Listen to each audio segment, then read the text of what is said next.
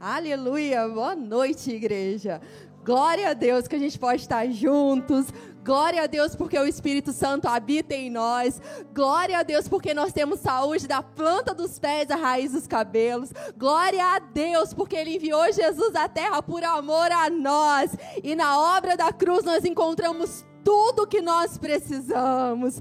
Glória a Deus. Dê graças a Deus pela sua casa, pela sua família. Tenha um coração grato, porque como que um filho de Deus não pode ser grato? Não tem outra coisa. O que que nós podemos dar? O que nós podemos dizer para o Senhor por tudo que ele tem feito por nós, por todos os seus benefícios, pela nossa igreja? Nós agradecemos ao Senhor. Vamos orar, Pai. Nós te agradecemos, Pai. Nós te agradecemos por essa noite. Nós te agradecemos porque o Senhor nos surpreende, porque o Senhor quebra cadeias, porque o Senhor abre os nossos olhos. Nós te agradecemos porque, Espírito Santo, você ilumina os olhos do nosso coração para que a gente possa enxergar aquilo que realmente importa. Pai, nós te agradecemos por tudo que o Senhor tem feito. E nós te agradecemos porque sabemos há muito mais, tem muito mais. Nós te agradecemos pelo, por todos os presentes que ainda vamos receber até o fim de dezembro. Nós nos alegramos em Ti, Senhor. E eis aqui o nosso coração, Espírito Santo. Revela a Tua palavra ao nosso coração.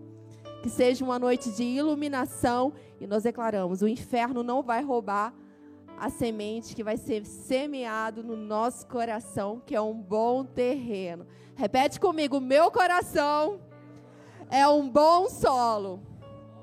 Eu tenho olhos para ver, eu tenho ouvidos para ouvir, eu tenho um coração atento para o Senhor. E a minha vida nunca mais vai ser a mesma. Eu estou sendo transformado de fé em fé de glória em glória. Aleluia. Nós olhamos para Jesus e somos transformados. Aleluia. Nesses dias de combate, né? A gente em casa e eu adorando a Deus. E eu me lembrando de uma música, eu não vou cantar, claro, porque esse não é meu ministério. E que fala assim: Nós somos o povo mais feliz da terra. Sabe, é, o inferno ele quer minar os sonhos de Deus, ele quer paralisar a vontade de Deus na nossa vida. E Jesus disse que nesse mundo nós passaríamos por aflições. Mas Jesus disse para a gente ter bom ânimo, porque Ele venceu o mundo. E a gente pode ser o povo mais feliz dessa terra, porque Jesus, o nosso irmão mais velho, ele já venceu o mundo, todos os problemas e as aflições, e a gente já parte da vitória. O pastor Eli sempre nos diz que o nosso combate já é partindo da vitória, a gente já é mais que vencedor. Então a gente enfrenta problemas, é dessa posição. Sabe qual é a sua posição agora? Assentada em lugares celestiais em Cristo Jesus. Naturalmente está aqui, a gente está aqui, né? Na nossa igreja maravilhosa, a gente está aqui, vocês estão sentadinhos, mas eu vou falar a sua posição espiritualmente, do lado de Deus lugar de autoridade em Cristo Jesus. E sabe como é que a gente luta as nossas guerras? É nessa posição de mais do que vencedores, em lugares celestiais. E o diabo quer fazer o quê? Quer tirar a gente desse lugar. Só que ele perdeu, porque a gente não vai sair da posição de filhos, de mais do que vencedores em Cristo Jesus. Muitas podem ser as aflições, mas Deus nos livra de todas. E o poder de Deus, o Espírito Santo habita em nós, para que a gente enfrente todas as batalhas como mais do que vencedores. Aleluia! Fala para o seu irmão, você é mais do que vencedor. Essa é a sua identidade, mais do que vencedor, mais do que vencedor. Glória a Deus. Então nós estamos falando sobre sonhos e vamos sonhar. Vamos sonhar porque a gente tem a palavra de Deus para sonhar, a gente tem o Espírito Santo para nos guiar nos sonhos e essa é uma noite de ressuscitar sonhos. Essa é uma noite libertadora. Grandes coisas Deus falar, vai falará, Deus fará nessa noite. Então a gente vai. O tema de hoje é. Ops, está desligado aqui.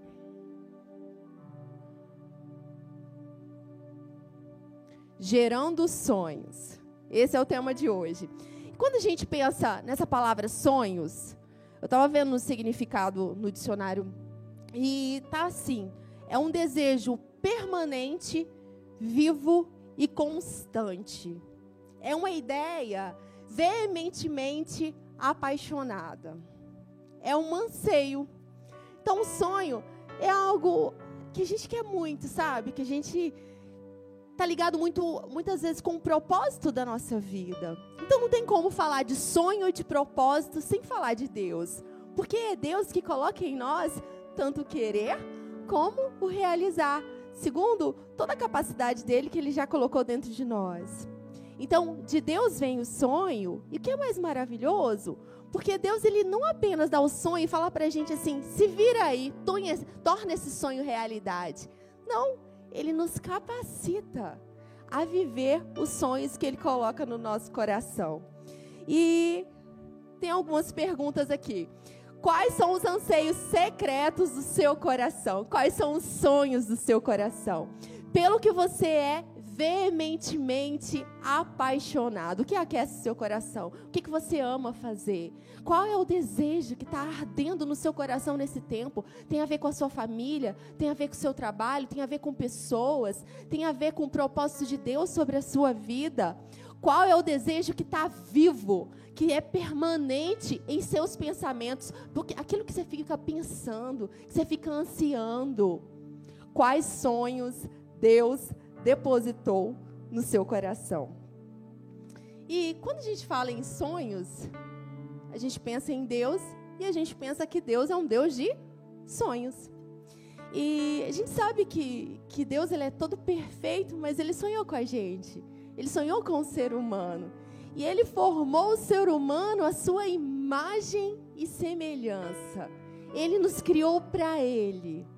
E quando Deus criou ali o ser humano, criou Adão e Eva e colocou no jardim, tudo era perfeito para eles, tudo foi criado, tudo de forma tão perfeita, eles tinham tudo que eles precisavam. Deus sonhou com o homem, planejou tudo, criou o ser humano e colocou no jardim do Éden, no lugar de deleite. Deus cria tudo e coloca o ser humano ali. E ali era um lugar de comunhão. Adão e Eva tinham livremente comunhão com o Criador do universo. Deus os criou para Ele. Deus criou o ser humano para Ele, Deus nos criou para Ele, você nasceu para Deus, você veio dele, você foi criado para Ele, nós fomos criados por Ele, para Ele são todas as coisas. E a gente sabe que Adão e Eva estavam lá e tinha uma ordem de Deus, olha só, aproveitem. Mas dessa árvore aqui, esse fruto não, esse não é para comer. E a gente sabe que Adão e Eva eles desobedeceram a Deus e veio a morte espiritual. O que, que foi isso que aconteceu? Adão e Eva se separaram de Deus. Essa palavra morte e separação. E a gente sabe que o inimigo, Satanás, um anjo caído, ele fez a escolha dele. Enquanto ele tinha toda a perfeição diante dele, ele quis ser igual a Deus. Ele se exaltou, se achou o cara e ele foi expulso. E, Satanás, ele nunca está contente em só ele ficar na tristeza, no inferno. Ele quer sempre levar as pessoas para lá. Ele quer roubar, matar e destruir. O inimigo ele quer contaminar. Eu quero te falar para não levar as coisas na brincadeira não. Porque o inimigo, ele é real. Existe um inimigo, sim, ele é mais do que derrotado. Sim, nós, já falei, nós, nossa posição é mais que vencedores. Mas a gente precisa ficar ligado. Porque o inimigo, assim como ele foi lá e confundiu e mentiu e falou com Adão e Eva, todos os dias ele vai tentar nos enganar. Então tem que ficar muito atento. E como é que a gente vence o engano? Eu vou te falar como, com a verdade. A gente vence as mentiras do inferno com a verdade. Se não tiver a verdade, a gente não consegue lidar com as mentiras. Então, não leva, é, não fica de bobeira. Porque o inferno, ele, ele sim, ele veio para roubar, matar e destruir. E a gente tem, tem que estar tá ligado para que não seja a nossa casa esse lugar de destruição. Para que a gente levante a nossa guarda e esteja sempre no bom combate da fé. A gente não está aqui de férias. Cada um aqui tem um propósito, um chamado sobre a face da terra. A gente não está aqui de brincadeira. Eu vou falar, o inferno não está de brincadeira. Se a gente não se levantar, vai ser uma setinha muito pequena, às vezes vai começar a destruir a nossa casa. Então nós precisamos desse tempo nos levantar como quem nós somos, com a autoridade que nós temos. Deus, ele é o criador do universo e ele deu a terra para que a gente governasse. Por que, que o inferno está governando em muitas casas? Porque os filhos de Deus não têm se levantado para governar. Nós temos o governo. Nessa terra nós somos filhos de Deus. E se a gente não levantar para governar, se você como pai da sua casa não se levantar para governar, o inferno vai querer governar. A autoridade, Deus nos deu autoridade. A terra, Ele deu aos homens para governar. Se você é mulher, não se levantar na sua casa como uma mulher de oração, não ser uma esposa sábia que edifica a sua casa, o inferno vai vir para destruir. O inferno não está não tá de brincadeira e nós não podemos ficar de brincadeira. Nós temos autoridade, nós temos alegria, nós temos escape, nós temos o Espírito Santo, nós temos a vitória e precisamos continuar nessa posição que é nossa. E ali no Adão, Adão e Eva, eles aceitaram a sugestão do inferno. E, e, eles comeram do fruto, morreram espiritualmente, e ali poderia parecer, acabou o sonho de Deus. Deus tinha um sonho, Deus tinha um propósito, mas acabou, porque Adão e Eva pecaram, eles escolheram a mentira do inferno, eles escolheram ser os conhecedores do bem e do mal. E ali poderia parecer que pronto, acabou tudo, e, e Deus não é perfeito, ele tem sonhos grandes, e o sonho de Deus acabou já era, não tem mais. Não tem um relacionamento do homem com Deus. Acabou? Não, não acabou. Deus não desistiu de nós. Deus nunca desiste de nós, Ele não desiste. E Ele enviou o filho dele. Já havia a promessa, logo em Gênesis já houve a promessa e Jesus ele veio à terra e ele veio para restaurar a posição do homem. E ele veio legalmente, e ele cumpriu a lei.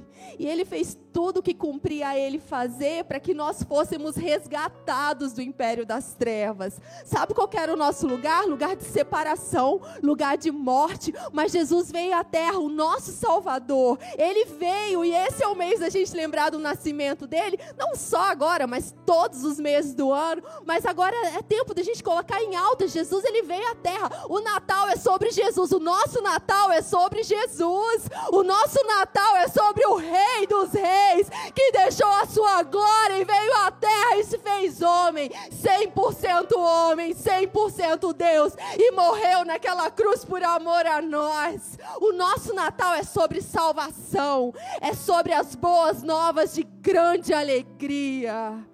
Ah, o pai enviou o filho e ele era o, o unigênito do pai. Mas daqui a pouco ele foi feito primogênito. Por que primogênito? Porque depois dele tem muitos filhos. Tem eu, tem cada um de vocês. Ele é o primogênito de Deus para que cada um de nós fôssemos feitos filhos de Deus. E nós somos filhos. Nós fazemos parte da grande família de Deus. Os sonhos de Deus não foram frustrados e nós estamos aqui nessa noite para mostrar isso. Os sonhos de Deus na nossa vida não foram frustrados, nós fomos resgatados. O inferno quis destruir, o inferno, ele quis roubar. Mas Deus tinha um plano muito maior. Maior é o poder de Deus. Maior é o poder de Deus. E a gente vai abrir agora em Romanos, pega sua Bíblia aí, vamos abrir em Romanos 8. Nesses dias eu meditei dever de casa, ó, vamos ler em casa aí essa semana Romanos 8 todo, porque Romanos 8 é maravilhoso.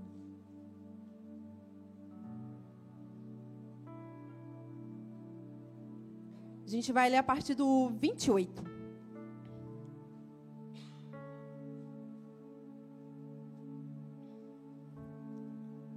Gerando sonhos de Deus.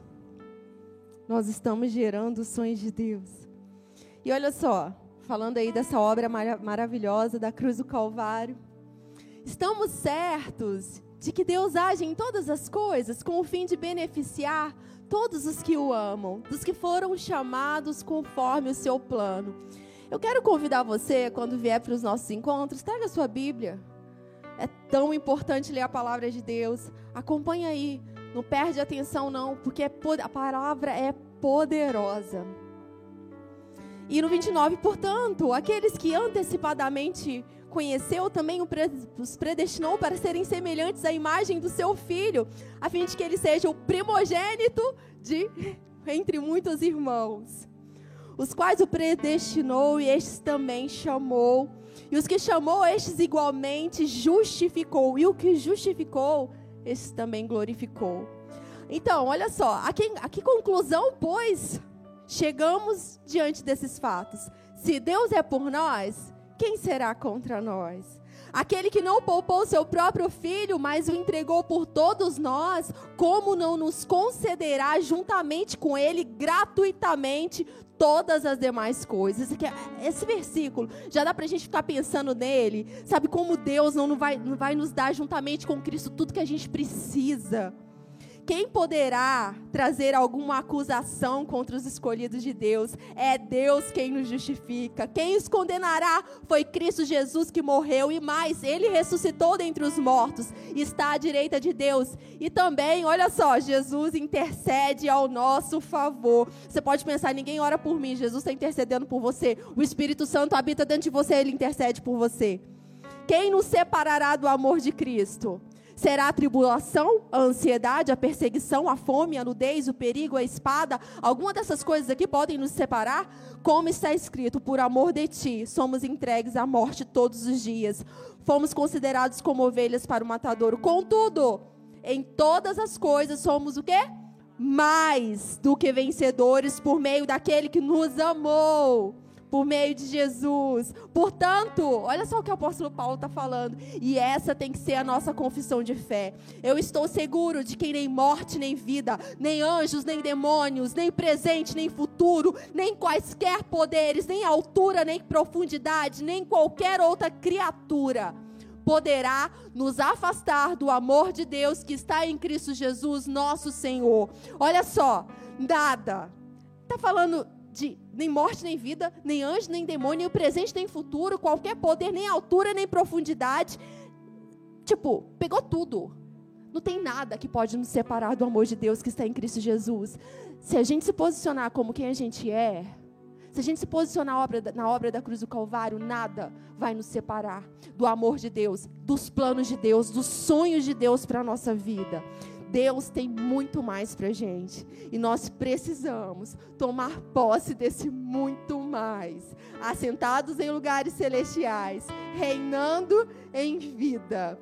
Nós estamos reinando em vida. Deus, então, tem bons planos ao nosso respeito. Tem planos de paz e não de mal. Deus tem grandes sonhos para cada um de nós. O melhor emprego, a família restaurada Deus quer agir através de nós para que pessoas sejam abençoadas. E Deus tem plano, mas o inferno também tem os planos malignos dele. A gente sabe que o diabo vai tentar roubar, matar e destruir. E ele vai tentar nos enganar, mentir. Ele vai querer ir atrás, destruir a nossa alegria, destruir a nossa saúde, destruir a família, destruir finanças. Ele quer tentar arruinar tudo aquilo de bom que Deus nos dá, que Deus nos deu. E olha só essa frase aí. Se o inimigo puder roubar o sonho que Deus colocou no seu coração, ele sabe que destruirá todo o seu propósito de vida. Essa é uma frase do Rick Renner. Então, ele vem minando, falando: olha, isso, isso aqui é impossível, olha, isso aqui não dá. Sabe aquele versículo que fala que Jesus é, levou sobre si todas as dores e enfermidades? Então, para você não funciona muito bem, não. Para algumas pessoas até funciona, mas para você, o inferno ele vai mentir. Ele vai falar assim: sabe aquele emprego maravilhoso? Ah, para aquela pessoa até funciona, mas para você não, você não é capaz. Então o inferno ele vai vir com mentiras. Ele vai tentar roubar o sonho. Por que, que ele quer roubar o sonho? Porque ele quer roubar o propósito de Deus na nossa vida. E o propósito para cada um de nós, do nosso Pai, é triunfante, é maravilhoso, é abençoador. E nós precisamos nos posicionar. Sabe, eu me, me lembro nesse que esse um cachorro, um pitbull, que ganhou lá o osso dele e quem é que se atreve a colocar a mão para tirar aquele osso da boca do pitbull? Alguém? Os planos de Deus sobre a nossa vida, a gente tem que ser igual esse pitbull. O inferno vai vir tentar roubar o propósito de Deus na nossa vida. E a gente tem que falar que não, inferno. No nome de Jesus, pode partir em retirada. O inferno, ele tenta vir por um caminho, mas a gente tem que abrir a nossa boca e mandar ele sair por sete. A gente tem que ser esse pitbull segurando os sonhos de Deus. Você, como pai, como mãe, é responsável por ensinar seu filho no caminho, é responsável por ensinar seu filho na palavra, por guardar. Guarde os planos de Deus na sua casa, para a sua casa. Os sonhos são como sementes e eles precisam ser alimentados e fertilizados. Então, quando a gente planta uma semente no solo, por exemplo, alguém que vai plantar arroz, vai colocar aquela semente de arroz ali e vai esperar. E vai fazer, vai aguar, tem precisa ter água, né? Precisa do solo ter sido preparado antes. Há um tempo. Ninguém que coloca uma semente no solo vai ficar abrindo lá toda hora para ver se está funcionando né? A pessoa planta e ela tem um comportamento para que no tempo certo haja a colheita. Então, o sonho de Deus é da mesma forma. Primeiro, Deus, ele planta esse sonho no nosso coração. Ele vai dando a direção. Olha, agora é o tempo disso. Lembra aquilo que eu te falei? Olha só aquele emprego. Olha só aquela pessoa. Agora é o tempo de salvação dela. Se posicione. Deus, ele vai plantando esses sonhos. E nós somos responsáveis por regar esses sonhos. Nós somos responsáveis por dar liberdade para o Espírito Santo preparar o terreno não é do nada, tipo, o sonho caiu no meu colo pronto. Não. É por fé. Todo o nosso relacionamento com Deus acontece por fé. Nós teremos que plantar sementes. E hoje, quando eu estava pensando sobre gerar sonhos, é, me veio, me lembrei desse livro, A Quarta Dimensão, do Dave Young Show. E ele fala aqui é, numa época, logo do ministério dele, ele não tinha muita coisa na casa dele. Era um quartinho muito simples. E ele não tinha ali muita coisa. E ele começou a perceber que ele tinha que pedir para Deus e que ele podia pedir para Deus as coisas que ele queria, que ele precisava. E a princípio ali, ele precisava de uma escrivaninha. No quarto dele não tinha basicamente nada. E ele uma bicicleta e uma cadeira de rodinhas. E ele começou a pedir a Deus essas coisas específicas. E aí ele saiu um dia para pregar, para ministrar. E aí, no meio da ministração dele, ele começou a agradecer. Ah, eu agradeço a Deus pela minha escrivaninha, eu agradeço a Deus pela minha bicicleta e pela minha cadeira de rodinha. E tinha um pessoal lá que conhecia ele, conhecia a casa dele, sabia que na casa dele não tinha nada daquilo. Falou: Você não está mentindo, não? Mostra pra gente aí essa tal cadeira de rodinha, mostra pra gente a bicicleta. Cadê? Aí o que, que ele fez? Levou o povo lá para casa dele, para o quartinho dele. E aí, conversando com esses meninos, olha só, olha só o que, que ele disse. Eu vou fazer uma pergunta para vocês. Se vocês puderem responder, eu mostro tudo isso que eu disse que eu tenho. Por quanto tempo você ficou no ventre da sua mãe antes de vir ao mundo? Então, o menino respondeu: Bem, nove meses. E o que, que você fez durante esses nove meses na barriga da sua mãe? A pessoa falou: Eu cresci. Mas aí ele prosseguiu: Ninguém via você. Ninguém te via ali na barriga da sua mãe. E aí ele disse: Mesmo no ventre da sua mãe, você já era um bebê que nasceu nesse mundo. E ele disse, então, que todas essas coisas estavam dentro dele, sendo gerado, que ele estava grávido da escrivaninha, da cadeira e da bicicleta.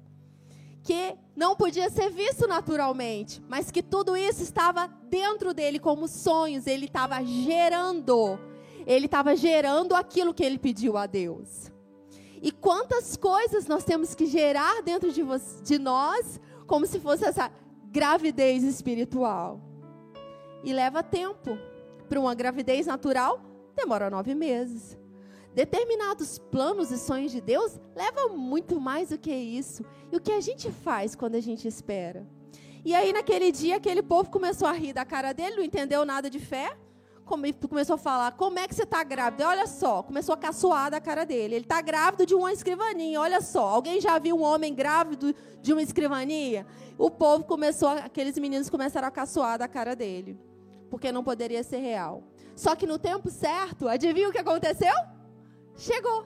Aquilo que ele estava gerando dentro dele como oração, como sonho, aconteceu, porque ele não desistiu. E podia ter chegado gente rindo da cara dele, falando: é impossível, Deus não está te ouvindo, não vai acontecer. Mas ele permaneceu, ele sabia que Deus era fiel para cumprir a palavra, que Deus era fiel para atender as necessidades básicas. Ele não desistiu do sonho, ele estava gerando sonhos. E a minha pergunta para vocês hoje: quais sonhos a gente tem gerado? Se é que temos gerado porque o mundo quer colocar pra gente que não dá mais, que basta. O inferno quer falar, não dá mais, é impossível. E Deus diz, sim, é possível. Tudo é possível ao que crê. É tempo de sonhar. Não dá para esconder aquilo que Deus quer. Não dá para abafar os propósitos de Deus. Não dá para deixar o inferno dizer que é impossível. Nós estamos gerando sonhos. E aí você poderia me falar assim: ah, mas você não conhece a minha vida. Eu já tive muitas frustrações, eu já tentei várias vezes e não deu certo. Eu não quero mais sonhar, sabe por quê? Porque eu não quero me decepcionar. Porque eu já me decepcionei muito com pessoas, já me decepcionei até com Deus. Talvez você poderia me falar que está decepcionado, que não quer mais sonhar, porque muitas vezes não deu certo até aqui. Então, sobre pessoas, eu te falo, perdoa. Perdoa, porque é isso que diz a palavra de Deus. As pessoas não são perfeitas. E o que nos compete a fazer é perdoar, andar mais uma milha e andar em amor. Sobre Deus, Ele é o único Deus que existe e é o único que pode nos ajudar. Ficar ofendido com Deus não vai ajudar em nada. É dele que vem o socorro. Então eu quero te falar, talvez você esteja cansado de sonhar e não ver as promessas se cumprirem. Mas esse é um tempo de se posicionar. Porque se a gente crer, a gente vai ver. Se a gente permanecer, a gente vai ter. Se Deus prometeu, Ele é fiel. Se a gente desistir, a gente não vê mesmo. O que a gente precisa é continuar. E aí, quando a gente pensa em continuar, a gente lembra de Abraão e Sara. Eles esperaram contra a esperança. Já não tinha mais naturalmente possibilidade deles serem pais. E a palavra de Deus não volta vazia. Deus disse que aconteceria e aconteceu. Sara ficou grávida. Vamos abrir lá? Gênesis 21. Gênesis 21. Deus falou para Abraão uma vez para ele sair para fora da tenda, olhar para as estrelas, porque assim seria a descendência dele. Deus sempre nos chama para olhar para o alto, para a palavra dele, para a provisão dele. Deus tem sempre mais para gente.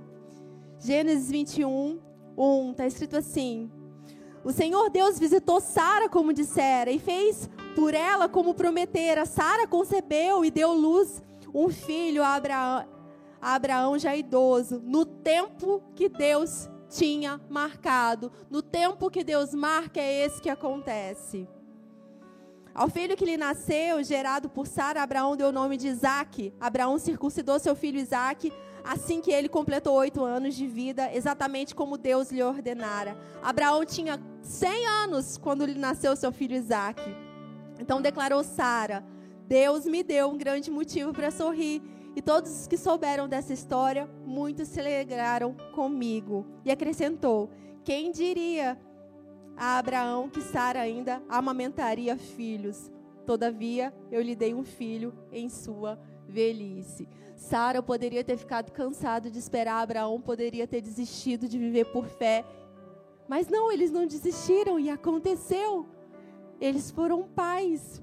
E aí a gente poderia também pensar nessa questão de gerar filhos. Ana, Ana, ela era estéreo. E ela esperou por muito tempo, ela queria muito ter filho e não acontecia, mas ela engravidou no devido tempo e deu à luz a Samuel. E aí a gente poderia também lembrar de Isabel. Isabel era estéreo. Ela já tinha idade avançada, naturalmente era impossível, mas para Deus não é impossível. Ela e João Batista. Ela teve um filho, João Batista. João Batista chegou ao ventre dela. A gente está falando de mulheres que naturalmente era impossível ter filhos, mas eles, elas tiveram, elas geraram.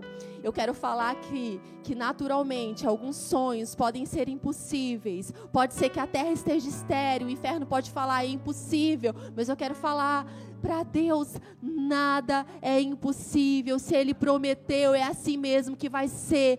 Essas mulheres, elas não desistiram, elas oraram, elas permaneceram e aconteceu. E Deus nos chama nesse tempo para que a gente não desista. Se a gente desistir, a gente não vai ver, mas se a gente permanecer, vai sair a luz. Esse filho vai nascer.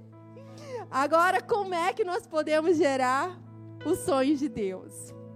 A gente vai ler essa passagem aqui de 1 Coríntios e, e Paulo dá dicas preciosas para a gente aqui.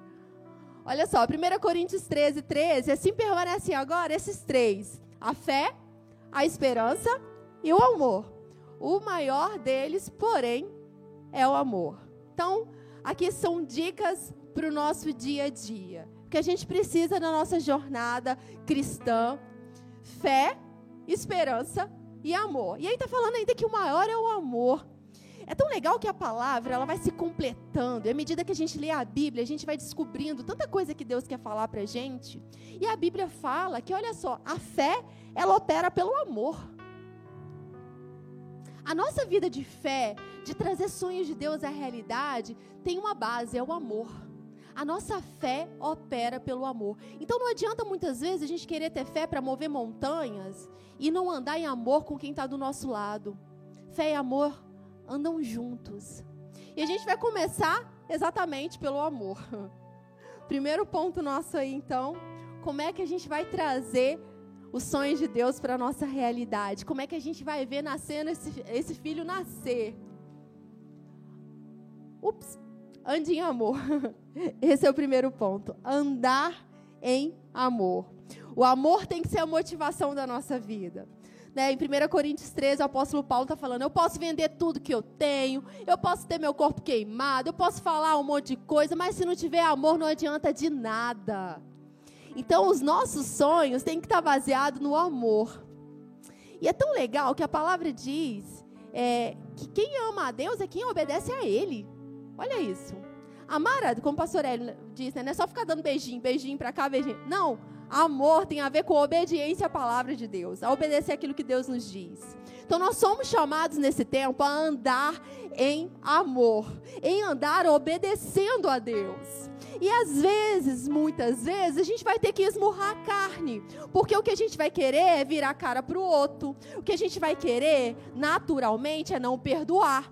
Mas Deus diz pra gente: perdoa, ande mais uma milha. Dê um sor, continue sorrindo. Ame ao seu próximo. Cuide da sua casa. Ame como eu te amo. Quero te falar que Deus nunca vai pedir pra gente algo que Ele mesmo já não nos tenha dado. Deus ele não é injusto. A Bíblia diz que Deus é justo. Então, se Deus diz pra gente andar em amor, é porque a própria capacitação, o próprio amor já habita em nós. E é uma escolha. Uma escolha todos os dias. Andar em amor é uma escolha. A gente vai agora lá para o livro de Neemias. Vamos abrir lá em Neemias. A gente vai ver um pouquinho aqui dos sonhos de Deus sobre a vida aí de Neemias.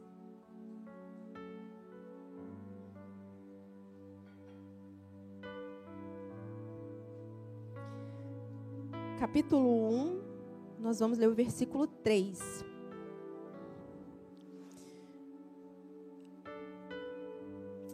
Andar em amor. A gente traz a realidade, os sonhos de Deus quando a gente anda em amor. E aqui Neemias, é, ele ficou sabendo, né? Ele foi perguntar como que estavam os judeus depois que eles tinham vindo do cativeiro. E a gente vê aqui a demonstração de Neemias que ele se importava com o povo de Deus. Ele quis saber como é que está o povo que veio do cativeiro. Está tudo bem com eles? E aí vamos ler aqui o versículo 3. Eles me informaram: aqueles que sobreviveram ao cativeiro, estão vivendo lá na província, passam por grande tribulação, privação e humilhação. Tendo ouvido esse relato, assentei-me e chorei amargamente. Lamentei por alguns dias e coloquei-me em jejum e oração diante do Deus dos céus. Então, olha só, andar em amor Neemias, ele era o copeiro do rei aqui e a vida dele estava tudo bem. Para ele não estava faltando nada. Só que ele se importou com o povo de Deus. O que, que aconteceu com aquele povo que estava em cativeiro? Tá tudo, eles têm lugar para morar. Eles estão passando fome. Como que eles estão? Isso é andar em amor. Ele se preocupou. E ele orou a Deus por esse povo, pelo próprio povo de Deus. Neemias se colocou na brecha. O foco de Neemias não estava em si mesmo ah, agora eu estou aqui, sou copeiro do rei, eu vou minha, gerar minha família e tudo está aqui pronto e acabou.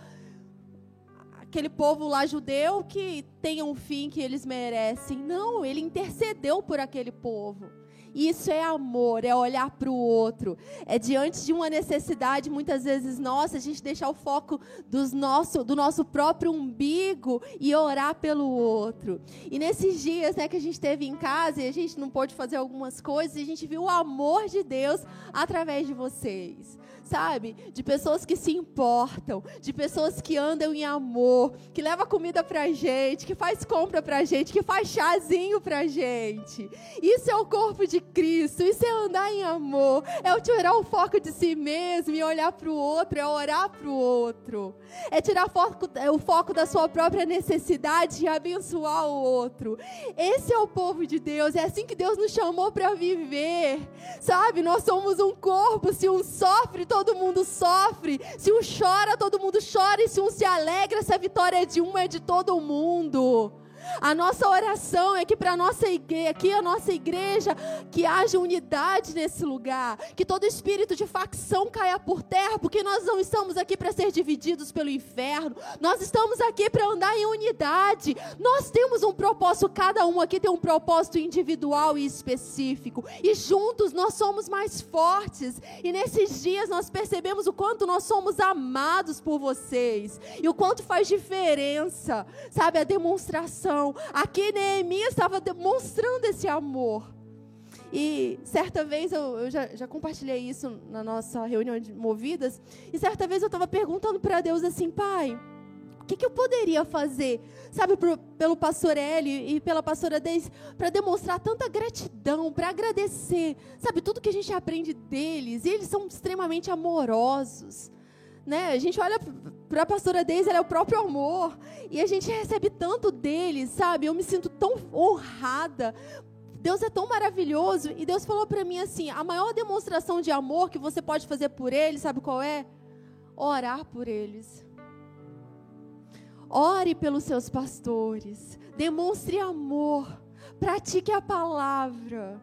Ande em amor. A gente fica muito mais forte quando a gente está unido. O diabo quer separar famílias. Ele quer dividir igreja. Ele quer fazer com que você chegue aqui e fique olhando de forma torta para o outro. O inferno quer jogar setas na sua mente para que você se ache pior ou melhor que o outro. O inferno quer fazer com que a gente olhe de forma errada para a gente mesmo. Mas Deus está falando para a gente olhar para a gente como Deus nos olha.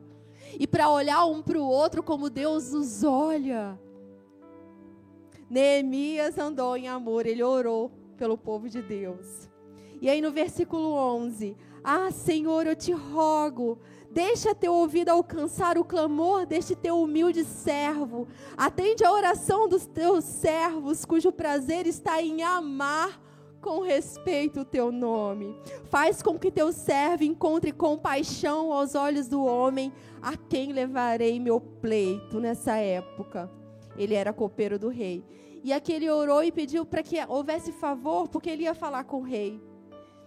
E houve o favor do rei. O rei liberou Neemias para que ele fosse lá reconstruir aquilo que estava destruído. Deus ouve as nossas orações. Quando você fala com Ele, Deus está te ouvindo. Quando você pede, quando você ora de acordo com a palavra, Deus te ouve. Ele, ele, ele nos ouve. O que o inferno quer falar é que Deus não está ouvindo, que ele não faz. O que a Bíblia diz é que Deus nos ouve e ele nos responde. Nós precisamos permanecer. Primeiro um ponto, então, nós precisamos andar em amor, para que a gente veja os sonhos de Deus se cumprindo na nossa vida. Agora o segundo ponto. Viva por fé. Afinal, o justo viverá por o nosso estilo de vida não é o estilo de vida de Hoje eu estou sentindo bem, tá tudo bem. Amanhã eu vou acordar não tão bem, então minha vida é, é só derrota. Não. Nós não vivemos por sentimento. Deus nos chama a viver por fé. Por quê? Olha só, a palavra dele é imutável. O que Deus disse é imutável. E se a gente ficou com o que Deus diz, se a gente ficar com o que Deus diz, vai acontecer exatamente o que Deus diz. Não tem muito segredo. Viver por fé é confiar na palavra de Deus. Deus disse que eu sou curada. Então pode ser que eu esteja sentindo um monte de coisa no meu corpo. Pode ser que aconteça um ataque do inferno. O que, que eu vou ficar? Vou ficar com o que eu estou sentindo com o ataque do inferno ou vou, falar, vou ficar com o que? Pelas suas pisaduras eu fui sarado. Viver por fé é dar crédito à palavra. Viver por fé é trazer a realidade do céu para o nosso dia a dia. O inferno quer trazer a realidade dele para o nosso dia a dia. E nós temos que ficar com a palavra de Deus. Viver por fé é crer naquilo que Deus nos diz. Viver por fé é ter convicção na palavra. É ir além do comodismo, é ir além da preguiça, é suportar tempos difíceis e não desistir. Neemias, ele saiu do seu lugar de conforto.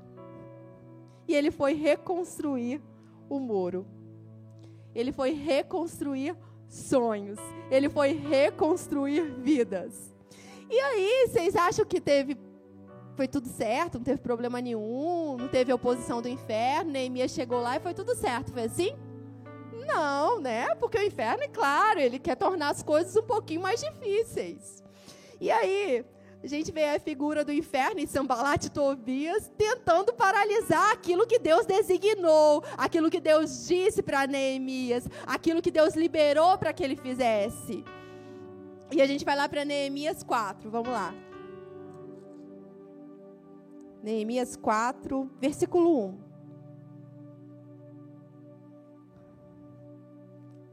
Aqui a gente está vendo o nome de pessoas, mas vamos tomar aqui que é o inferno mesmo às vezes ele usa pessoas, mas a gente sabe que a nossa luta não é contra pessoas, não é contra carne nem sangue, né? E aí, quando Sambalat tomou conhecimento sobre a obra de restauração das muralhas que estávamos implementando, ele ficou irado e ridicularizou os judeus, e na presença dos seus compatriotas e dos grandes líderes de Samaria, exclamou: o que aqueles fracos judeus estão tentando fazer? Será que conseguirão se fortalecer? Irão ainda oferecer sacrifícios? Serão capazes de terminar o que iniciaram em um só dia? Talvez até possam ressuscitar pedras de construção dos montes de escombros e de pedras queimadas?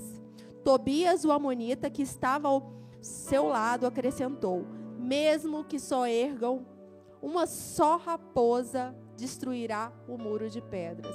E não é o inferno que vem muitas vezes e fala: Olha isso aí, você está indo para a igreja? É? Você acha que vai adiantar você estar tá lá no domingo ouvindo a palavra de Deus? Você acha que Deus está olhando para você?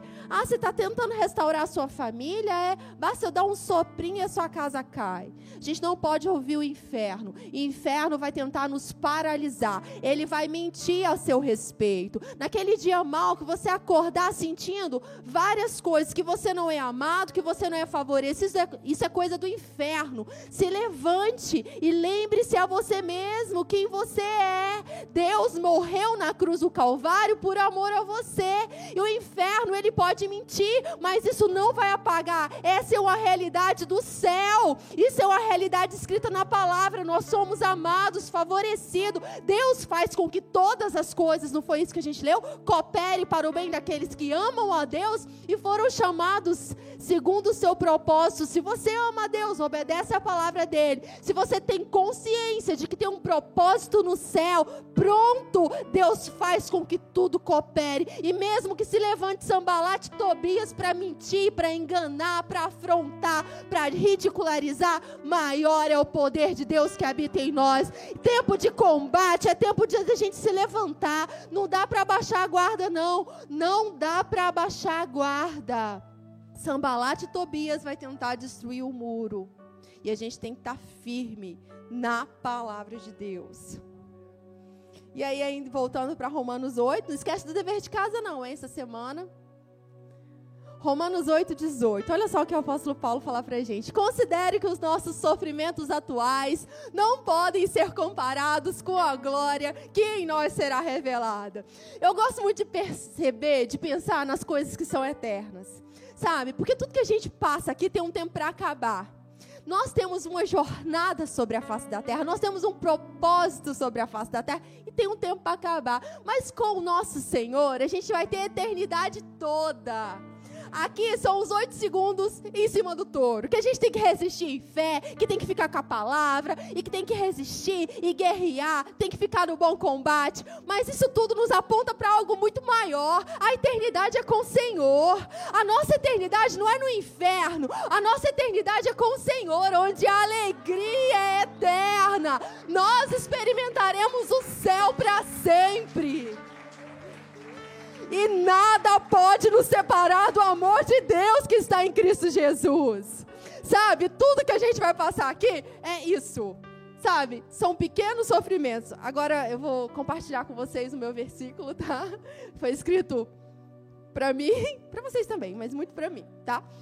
2 Coríntios 4,16, que eu gosto de me lembrar disso. Eu gosto de, de me lembrar dessas partes aqui. Por isso não desanimamos. Embora exteriormente estejamos a desgastar-nos, interiormente estamos sendo renovados dia após dia. O Espírito Santo habita em nós. O mesmo Espírito que ressuscitou Jesus Cristo dentre os mortos é esse Espírito Santo que habita em nós e ele que restaura o nosso interior.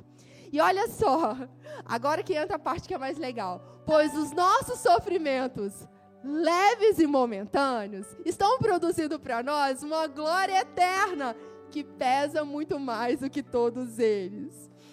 E aí, sabe o que eu gosto de me lembrar? Que tudo que a gente vai passar aqui na terra é leve e é momentâneo. Aí você pode me falar, tem problema que não parece que é leve nem momentâneo parece que está durando uma eternidade e está pesando sobre a minha vida. Agora eu quero falar, você vai ficar com aquilo que você está sentindo ou que está escrito na palavra de Deus? Porque a palavra está falando que é leve e momentâneo. Então todo problema que a gente vai passar sobre a face da terra é leve e momentâneo, tem um tempo para acabar.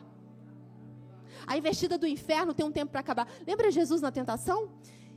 O inferno ficou lá. O diabo ficou tentando Jesus, tentando Jesus. Aí ele se afastou até tempo oportuno. Acabou por um período. O inferno ele vai tentar de várias formas nos destruir. Mas é tão maravilhoso saber que é leve, é momentâneo e está produzindo um peso de glória muito excelente. E eu começo a pensar sabe, em tudo que a gente está passando agora e é tão pequeno, perto de uma eternidade de glória com o Senhor perto de tudo que a gente vai desfrutar dele. O que a gente precisa é ficar esses oito segundos em cima do touro, resistindo em fé, vivendo por fé, não atentando nas coisas que se veem. Assim fixamos os, os, nossos olhos, não naquilo que se vê, mas não que, naquilo que não se vê. Pois aquilo que se vê é transitório, mas o que não se vê é eterno. O mundo foi criado pelo que a gente não vê, foi criado por Deus, pela Sua palavra. Então, o segredo é viver por fé, não fixa os seus olhos naquilo que você está vendo, naquilo que está doendo, naquilo que é momentâneo. Fixe os seus olhos naquilo que é eterno, nas promessas de Deus. Nós vamos andar com o Senhor para sempre. Ele faz com que tudo coopere para o nosso bem. Nós devemos fixar os nossos olhos no Senhor. De onde vem o socorro? O socorro vem do Senhor. E aí Neemias estava lá reconstruindo o muro, o inferno veio, Sambalat Tobias veio afrontando, mas ele não fixou Neemias, não colocou os olhos naquilo que Sambalat Tobias queria. Ele colocou os olhos no Senhor. Então todo o tempo ele falava com Deus e resistiu. E colocou o povo para trabalhar. O povo estava reconstruindo o muro. De um lado ele estava com a ferramenta de trabalho e com o outro lado eles estavam com a espada. Vamos trabalhar? Só que a gente não trabalha de qualquer jeito, não. Vamos construir sonhos? Só que a gente não constrói sonhos de qualquer jeito, não. A gente opera com o dom que a gente tem, a gente coloca a mão no arado e a gente também fica com a espada do Espírito, que é a palavra de Deus. A gente libera palavras de salvação, a gente põe sambalate Tobias para correr. Então, o povo de Deus estava trabalhando de um jeito, tinha uma forma de trabalhar, tem uma forma de reconstruir, tem uma forma de gerar sonhos e não é de qualquer jeito, é imposição de combate é declarando a palavra de Deus, é não deixando o inferno fazer bagunça na nossa casa. Nós andamos por fé e não por vista. Nós olhamos para a palavra de Deus. Se Deus tem um sonho para a gente, ele vai acontecer. Esses sonhos, os sonhos de Deus vão se cumprir. Agora, o último ponto aí. Não perca a esperança. Então, o apóstolo Paulo falou para a gente: agora permanecem a fé, a esperança e o amor. E o maior amor. Nós falamos sobre andar em amor, sobre viver por fé, e agora a gente vai falar sobre não perder a esperança. Porque quando a gente olha para as coisas acontecendo no mundo, é, se a gente focar muito nos noticiários, e no que está acontecendo ali, e acontecendo ali, e acontecendo no outro país, gente, a gente vai ser a pessoa mais triste desse mundo se a gente for focar no que está acontecendo no mundo. Já não vai ter esperança. Só que, lembra, nós somos chamados a focar onde? na palavra de Deus, no que Deus diz. E aí, a gente vai agora para Neemias 6. 6,15. Neemias tinha uma missão, ele tinha um sonho, ele tinha um propósito.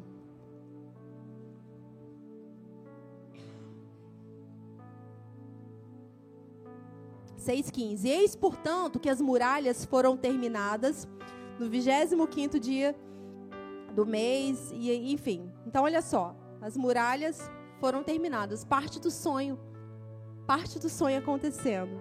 Ele tinha um propósito, um sonho, e ele foi. Houveram muitas oposições, depois vocês podem ler o livro de Neemias, vocês vão ver a quantidade de oposições que teve. E agora a gente vai para o 7,4. A cidade era imensa, Contudo, havia poucos habitantes nela e as casas ainda não, tinha, não tinham sido totalmente reconstruídas. Então, o Neemias, ele partiu para o sonho. Ele fez muita coisa, o muro foi reconstruído. Só que ainda não estava tudo pronto. E muitas vezes, Deus começa algo na nossa vida e a gente vê algumas coisas sendo reconstruídas, coisas sendo restauradas, sonhos chegando. Só que eu quero te falar que não é o fim, Deus tem sempre mais. Ele tem mais, a gente não pode perder a esperança. Não é porque aconteceu uma coisa que não vai acontecer mais. Não é porque aconteceu de uma forma que Deus não vai trazer outras e nos surpreender. Eu quero te falar que tem muita coisa ainda para acontecer. É como se fosse um quebra-cabeça e agora você está vendo em partes. E muitas peças ainda vão chegar. Só que você não pode perder a esperança. Não é porque você aproveitou uma parte do processo que acabou. Tem muito mais. Deus tem muito mais. Nós não podemos perder a esperança. Havia uma parte que, competia que a Neemias e o povo se posicionou para isso. Eu quero te falar o que Deus está te chamando nesse tempo para você fazer. Eu quero te falar, abra seus olhos, porque tem pessoas que Deus vai colocar do seu lado para te auxiliar. O Rafa pregou aqui sobre matadores de sonhos e ele falou sobre as companhias erradas, sobre associações erradas.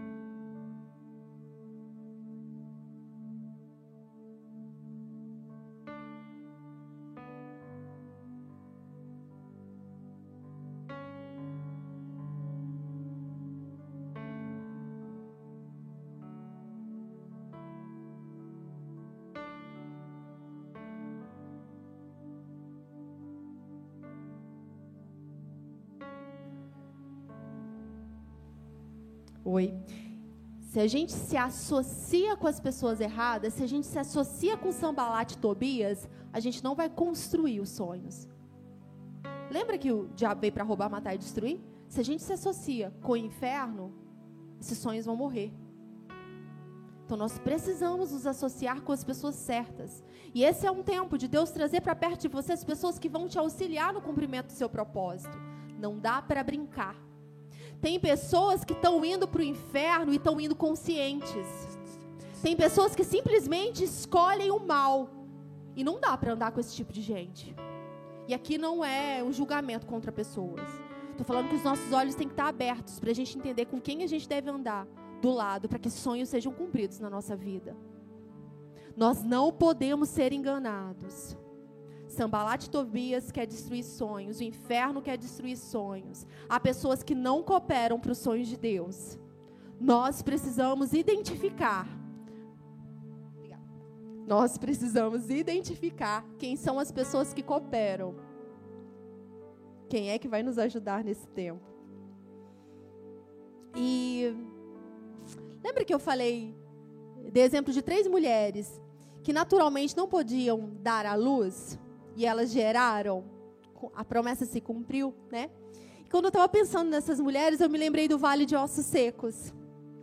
Porque Deus leva ali Ezequiel para um vale de ossos sequíssimos. Era como se levasse Ezequiel para um cemitério. E Deus pergunta para Ezequiel: dá para ter vida esse vale de ossos secos? Tem solução? Tem esperança? é possível. E hoje Deus está levando a gente para um lugar muito seco, para mostrar para gente e para perguntar para gente: é possível? Esse solo que está seco, que está estéril, ele pode voltar a frutificar? Esse sonho perdido, ele pode ser realizado pelo Senhor? Ezequiel, ele foi levado para esse vale de ossos secos. A gente vai abrir lá agora, Ezequiel 37.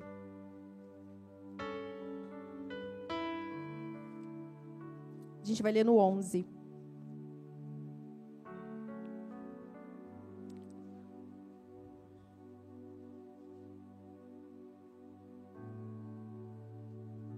Ezequiel 37, 11. Então o Eterno me revelou: Ó filho do homem, eis que esses ossos representam toda a casa de Israel, porquanto eles costumam murmurar: Nossos ossos secaram e a nossa esperança mirrou estamos aniquilados.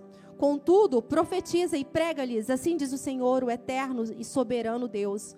Ó meu amado povo, eis que abrirei as vossas sepulturas, eu mesmo vos farei sair dos vossos túmulos e vos conduzirei de volta à terra de Israel.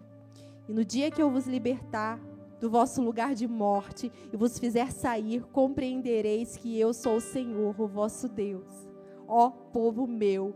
E derramarei dentro de cada um de vós o meu espírito e vivereis, e eu os estabelecerei na vossa própria terra. Então reconhecereis que eu, o Senhor, prometi e cumpri tudo quanto disse, palavra do eterno. Esses ossos secos podem voltar a ter vida, esses sonhos podem ser gerados em nós, dentro de nós. Não havia, aqui está falando do povo de Deus, já não tem esperança. Eles estavam no cativeiro. E naturalmente não havia mais esperança. E Deus usou aquele profeta para que ele pudesse profetizar algo que aconteceria. Aconteceu. Aquele povo foi liberto do cativeiro. E a gente viu aqui a reconstrução dos muros, mostrando que aquele povo foi liberto e um lugar começou a ser preparado para eles. Então é possível. Sim, é possível. Aquilo que Deus prometeu na sua vida, sim, é possível. Não fique com as coisas como naturalmente elas se apresentam. Não fique com as limitações naturais. É tempo da gente sonhar grande, porque o nosso Deus é grande. O nosso Deus é um Deus de sonhos grandes. E eu quero declarar, sabe? Deus levou ali aquele profeta, e pode, pode ser que não tenha tantos profetas aqui como dom ministerial, mas nós podemos profetizar. Nós podemos ver aquilo que Deus diz e a gente pode ser boca de Deus nessa terra. E eu quero te convidar para você levantar, porque agora a gente vai ser boca de Deus nessa terra. A gente vai começar a declarar a manifestação daquilo que está no coração do nosso Pai. Deus prometeu, Deus falou contigo sobre sonhos. E esse é o tempo de você abrir a sua boca e regar a terra. É tempo de chamar a existência as coisas que não são como se fossem. É tempo de chamar a realidade do céu para sua casa. Eu quero declarar aqui, como algo que vem do coração de Deus para gente, que é tempo de salvação da nossa casa. Eu quero declarar, eu quero unir a minha fé à sua fé para que haja salvação da nossa família, que seja um tempo de grande colheita, que esses ossos secos, eles vão ter vida, e nós vamos declarar, a gente abre a nossa boca, Senhor, nessa noite, para declarar que corações de pedra vão ser corações vivos, corações de carne, Senhor. Nós declaramos um tempo de salvação nossa casa, Senhor.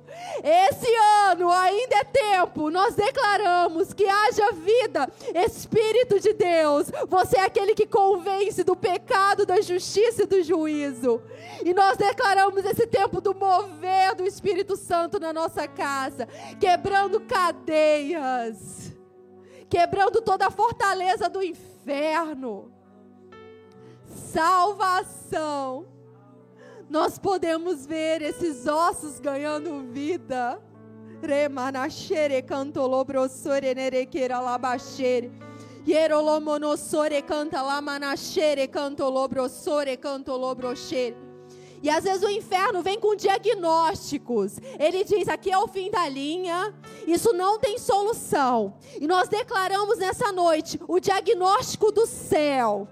Nós declaramos nessa noite que nada está acima do nome de Jesus. Toda doença tem que se render ao nome de Jesus. Então nós declaramos saúde, todo câncer caindo por terra no nome de Jesus, todo ataque do inferno sendo destruído no nome de Jesus toda cegueira espiritual sendo destruída nessa noite no nome de Jesus.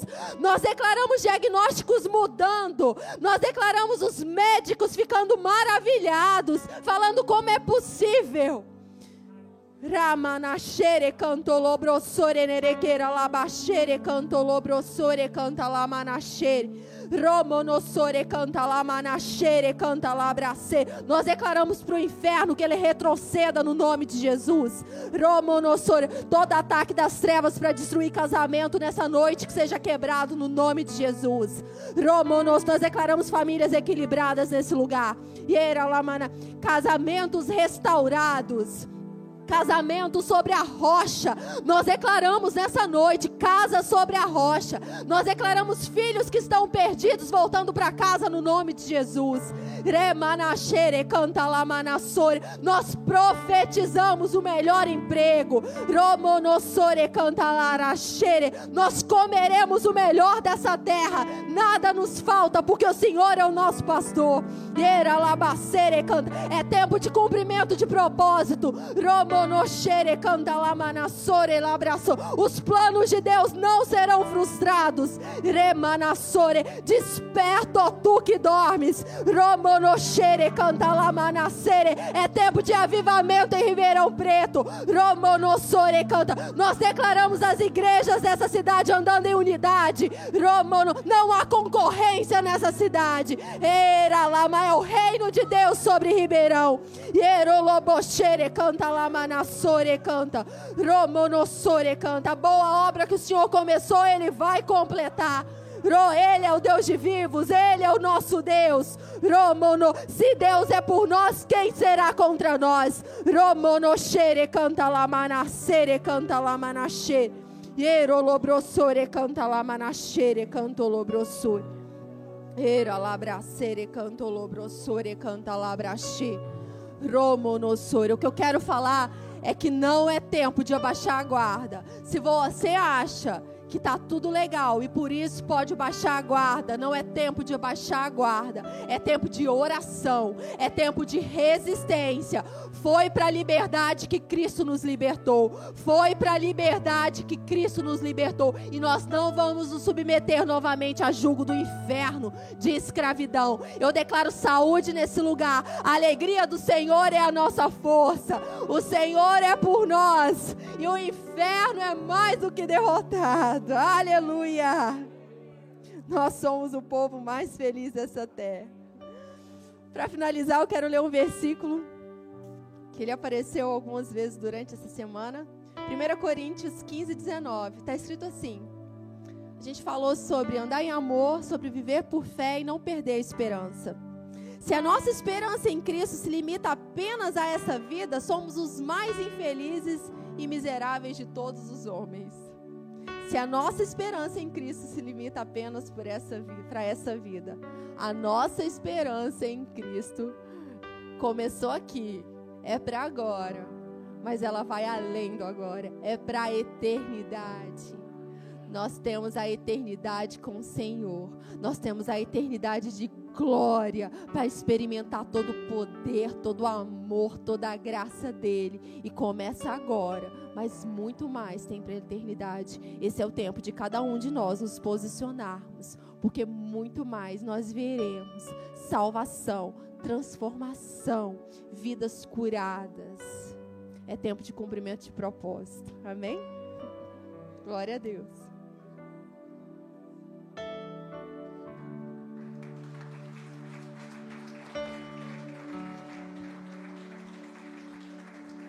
Meu Deus! A pastora Deise tivesse aqui, ela falou, falou um palavrão essa menina. Aleluia.